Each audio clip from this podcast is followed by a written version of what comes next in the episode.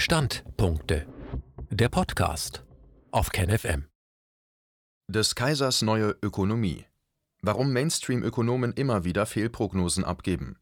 Anmerkungen zu den aktuellen Prognosen der Deutschen Bundesbank. Ein Standpunkt von Christian Kreis. Im jüngsten Monatsbericht der Deutschen Bundesbank vom 21.06. heißt es: Zitat: Die deutsche Wirtschaft überwindet die pandemiebedingte Krise und steht am Beginn eines starken Aufschwungs. Verglichen mit der Vorausschätzung vom Dezember 2020 wird für den gesamten Projektionszeitraum ein beträchtlich höheres Bruttoinlandsprodukt erwartet.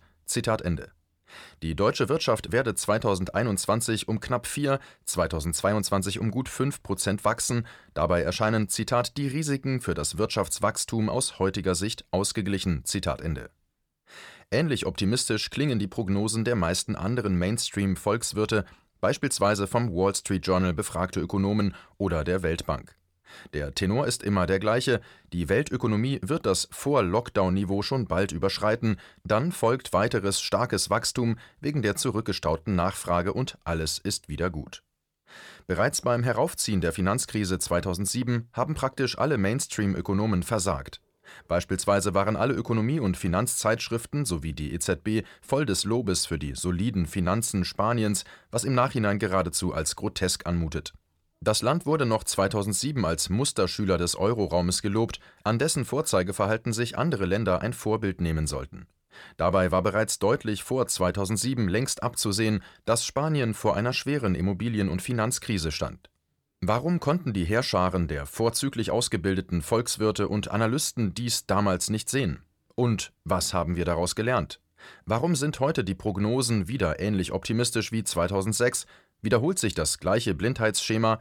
Ich glaube ja. Ich möchte mich im Folgenden auf die Analysen und Prognosen der renommierten Deutschen Bundesbank beziehen. Liest man die im jüngsten Monatsbericht erschienene gründliche, fundierte Analyse mit dem Titel Perspektiven der deutschen Wirtschaft für die Jahre 2021 bis 2023 vom 21.06., so kommt man zu dem Ergebnis, alles gut. Selbstverständlich weist die Bundesbank auf etwaige Risiken hin. Es sei mit Überraschungen zu rechnen, es könnte zu mehr Insolvenzen als erwartet kommen oder zu Verwerfungen an den Finanzmärkten mit negativen realwirtschaftlichen Rückkopplungen. Aber alles in allem seien die Simulationsergebnisse des zugrunde liegenden makroökonomischen Modells doch eher vorsichtig und man habe keine Alternativszenarien mit unterschiedlichen Annahmen bezüglich der Pandemieentwicklung mehr erstellt. Kurz, Zitat, in der Gesamtschau erscheinen die Risiken aus heutiger Sicht für das Wirtschaftswachstum in etwa ausgeglichen. Insbesondere für den Arbeitsmarkt brauche man sich keine Sorgen zu machen. Die kräftige Arbeitsnachfrage lässt die sozialversicherungspflichtige Beschäftigung deutlich über ihr Vorkrisenniveau steigen. Und auch Inflationssorgen seien trotz etwaiger leichter Aufwärtsrisiken unbegründet. Die Kernrate ohne Energie und Nahrungsmittel dürfte dagegen, zusätzlich bereinigt um den Mehrwertsteuereffekt, wie schon im Vorjahr bei nur etwas über 1 Prozent liegen. Bis 2023 könnte sie im Gefolge des Aufschwungs, der verbesserten Arbeitsmarktlage und wieder stärker anziehender Löhne auf 1,7 Prozent steigen, da von Energie und Nahrungsmitteln dann kein überdurchschnittlicher Teuerungsdruck mehr ausgeht, ermäßigt sich die Gesamtrate auf gleichfalls 1,7 Prozent. Zitat Ende. Kurzum, alles gut. Wir brauchen uns keine Sorgen zu machen, weder um unser Erspartes noch um unsere Arbeitsplätze.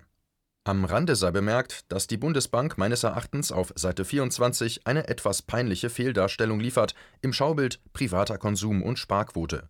Dort wird der Rückgang der privaten Konsumausgaben im Frühjahr 2020 mit etwa 2 Prozentpunkten von ca. 101 auf 99 angegeben während auf Seite 16 im Schaubild wichtige Komponenten der gesamtwirtschaftlichen Nachfrage die privaten Konsumausgaben zur selben Zeit von etwa 107 auf 93, also um ca. 14 Prozentpunkte abstürzen.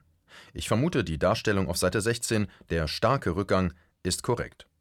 In dem sehr ausführlichen Artikel fehlen meines Erachtens mehrere zentrale Faktoren, weshalb es zu der irreführend optimistischen Darstellung kommt. Zum einen wird die Geldmengenentwicklung im Euroraum nicht erwähnt. Die Bilanzsumme der EZB hat sich in den letzten 14 Jahren etwa verachtfacht. Anders ausgedrückt, die Zentralbank-Geldmenge, also das von der EZB frisch gedruckte Bar- und Giralgeld, ist auf etwa das Achtfache gestiegen.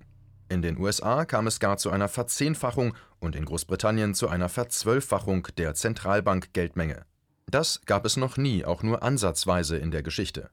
Was wird mit all dem frisch gedruckten Geld in der Welt geschehen?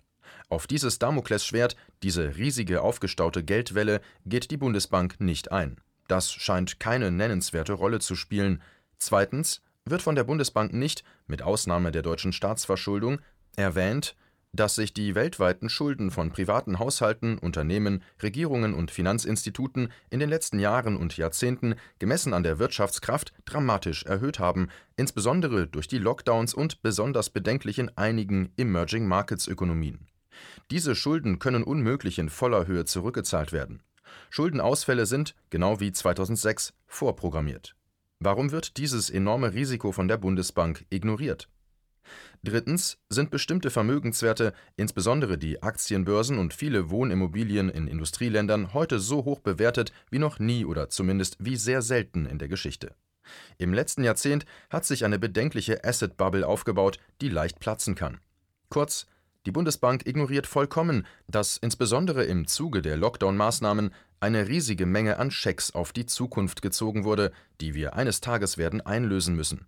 Die Bundesbank tut so, wie wenn man größere Teile einer Ökonomie, beispielsweise Kultur, Bildung, Fortbewegung, Gastronomie, Beherbergung, Einzelhandel, Friseure, Industriebetriebe usw. relativ problemlos für viele Monate zusperren die Ausfälle über Staatszuwendungen zum großen Teil ausgleichen, das Ganze über frisch gedrucktes Notenbankgeld finanzieren kann und das alles keine nennenswerten Auswirkungen auf die Ökonomie oder unser aller ökonomisches Wohlbefinden haben wird. Das klingt nicht gerade nach viel gesundem Menschenverstand, der in das makroökonomische Modell eingebaut ist. Ich glaube, dass das Bundesbank-Ökonomiemodell nicht nur realitätsfern, sondern geradezu schädlich ist. Denn es wiegt uns in eine Sicherheit und Behaglichkeit, die nicht vorhanden ist. Durch die Verharmlosung werden, ähnlich wie in der Zeit bis 2007, sinnvolle Gegenmaßnahmen gegen kommende Unbill verhindert. Insbesondere die massiven ökonomischen und sozialen Schäden, die durch die Lockdowns verursacht wurden, werden von der Bundesbank in geradezu frivoler Weise verharmlost bzw. geleugnet. Das kann verschiedene Ursachen haben. Zum einen muss die Bundesbank selbstverständlich politische Rücksichten nehmen. Falls sie beispielsweise hohe Inflation